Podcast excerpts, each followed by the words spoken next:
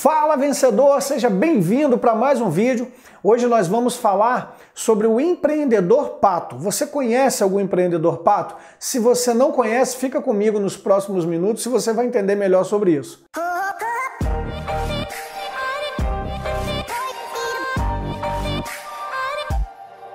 Bom, gente, vamos falar sobre o empreendedor pato. Eu tenho conhecido algumas pessoas, alguns empresários, alguns empreendedores nas minhas visitas, nos meus treinamentos, nas minhas consultorias, né, nos meus processos de atendimento e tenho visto muita coisa no mercado. É, e uma das maiores dificuldades que eu vejo dos empreendedores de hoje é o seguinte, que eu pergunto, cara, o que, que você faz?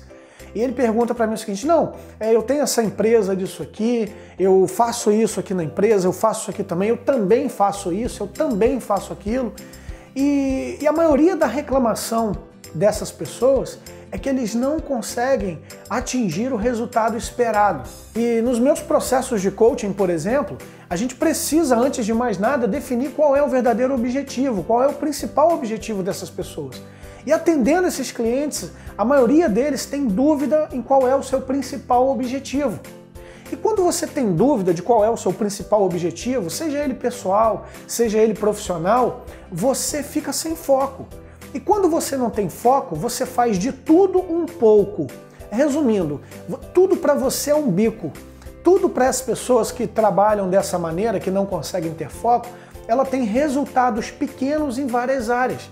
Ela nunca se torna especialista em uma determinada área. Ela nunca consegue atingir um objetivo com excelência porque ela tem vários focos. Ela divide a atenção dela é, em várias atividades, em vários objetivos. Então há uma tendência natural que ela tenha pequenos resultados em várias áreas, mas nenhum grande resultado numa única área. Qual que é o segredo para que você comece a mudar os seus resultados? É você ter foco. Vou contar uma história para você. Tinha um pato na beira de um rio e ele estava em cima da pedra, pegando um solzinho. De repente ele olha para o lado e ele vê um peixe. Aí ele chega pro peixe, fala peixe, beleza? Aí o peixe, tudo bem, pato, como é que você tá? Ele, tranquilo. Cara, peixe, preciso te falar um negócio, cara. Você sabia que eu sei nadar, sei correr e sei voar? E aí o peixe vira para ele e falou assim: Pois é, cara, mas eu sou especialista em mergulhar rápido. E você, ele não, cara. Eu sou, eu nado, eu corro e eu vou. Mas você só nada. Aí o peixe, ok, beleza, sem problema. Daí o pato vira para o lado, tem uma águia também parada lá perto do pato. O pato vira, qual é a águia? Pensa que esse pato é muito marrento, né? Qual é a águia? E aí, beleza? Aí a águia vira pro pato e fala assim: beleza, pato, como é que você tá? Ele, beleza. Pô, águia, vou tirar uma onda contigo. Aí a águia, o quê? Aí ele, cara, eu sei voar, sei nadar e sei correr. Você só voa, né? Aí a águia, pois é, eu só voo. Só que eu sou especialista em voos rápidos. Quando você menos imaginar, eu já estou a 100 metros de altura. E aí o pato ficou meio assim, pois é, mas eu nado, corro e vou. Aí a águia, tá certo. Quando ele olha para o outro lado, chega um viadinho para beber água no rio. Aí ele vira, qual é viado? Beleza? Aí o viadinho olha para ele, tudo bem, pato, beleza. Ele, pô, viadinho, você sabia que eu sei correr, nadar e voar e você só corre? E aí o viado virou para ele e falou assim: Pois é, mas eu, em questão de segundos, estou muito longe daqui, porque eu sou especialista em corridas rápidas. De repente, o mato balança e sai um caçador de dentro do mato, né? Com uma espingarda na mão. E aí ele procura um animal para atirar. Adivinha quem que o caçador atirou? Isso mesmo, se você respondeu o pato, você acertou em cheio. Sabe por quê? Porque quando o caçador apareceu, que ele foi procurar os animais, a águia tinha voado em questão de segundos. O peixe mergulhou muito rápido e o viadinho, em dois pulos, sumiu dali. Conclusão: o pato não sabia se nadava, não sabia se voava e também não sabia se ele corria.